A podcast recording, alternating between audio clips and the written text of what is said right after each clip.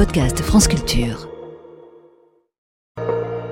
Le billet politique Jean Lémarie, Nicolas Sarkozy condamné, les citoyens sont-ils blasés? Dans quel pays vivons-nous? Un pays où un ancien président de la République peut être condamné plusieurs fois sans provoquer beaucoup d'étonnement. C'était hier donc à la Cour d'appel de Paris, Nicolas Sarkozy à nouveau condamné dans l'affaire Big Malion pour ses dépenses de campagne en 2012. Six mois de prison ferme, six mois avec sursis. Une condamnation de plus car, euh, je le rappelle, l'an dernier, la justice lui avait déjà infligé trois ans de prison, dont un enferme. C'est l'affaire des écoutes. Dans les deux cas, Nicolas Sarkozy s'est pourvu en cassation. Les peines sont suspendues. Si elles sont confirmées, l'ancien chef de l'État pourrait bien se retrouver sous bracelet électronique. Quelle image Depuis hier, avez-vous entendu beaucoup de réactions? Non. Pour les Français, la cause est entendue les politiques sont globalement malhonnêtes. Le nouveau baromètre de la confiance politique vient justement d'être publié. Chaque année, le CEVIPOF, le centre de Sciences Po, interroge les Français avec Opinionway. Et cette fois encore, 68% des personnes interrogées estiment que les politiques sont plutôt corrompus. Près de 7 personnes sur 10 comme une évidence. Voilà, médiocrement honnête. Et c'est faux L'immense majorité des élus est, honnête, Guillaume. Ceux qui détournent de l'argent, qui sont corrompus, qui abusent de leurs fonctions sont très minoritaires.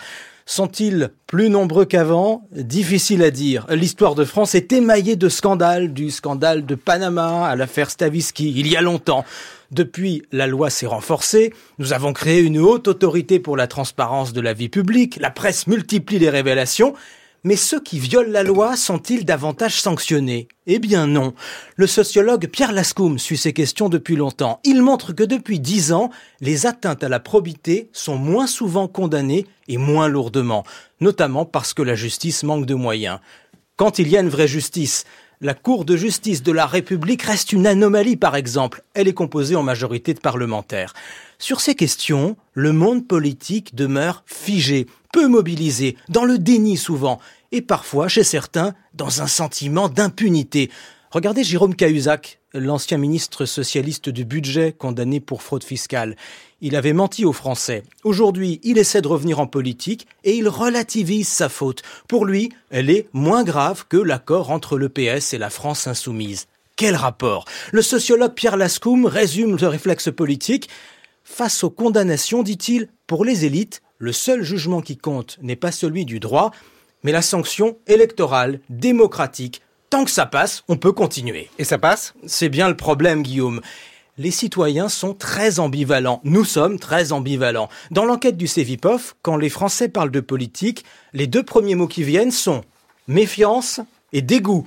Mais le fond de leurs sentiments, c'est plutôt une forme d'accoutumance, de résignation. C'est comme ça. Prenez l'affaire Fillon pendant la campagne présidentielle de 2017. Gros scandale, vous vous en souvenez. L'ancien Premier ministre avait été condamné plus tard pour complicité de détournement de fonds publics. Eh bien, au premier tour, en 2017, il a tout de même obtenu 20% des voix. Euh, prenez encore Jacques Chirac, condamné pour détournement de fonds publics. Qui s'en souvient? D'autres condamnations ont eu lieu récemment pour le Modem, pour le Rassemblement national. Ces affaires pèsent-elles sur la vie politique? Pas tant que ça. Mais en fait, si Guillaume. Elles agissent comme un poison très lent. Elles entretiennent une désillusion, un désengagement de la politique, jusqu'à laisser penser que la corruption est majoritaire. Ce qui est faux, encore une fois. Ces affaires entretiennent l'idée que la politique est un monde parallèle, qu'elle ne s'occupe pas de nous et qu'elle se dégrade. Je reviens au baromètre de la confiance politique et à cette question, est-ce que la démocratie fonctionne bien? Il y a 15 ans, un Français sur deux répondait oui, Aujourd'hui, seulement un sur trois. Merci Jean Lémarie pour ce billet politique.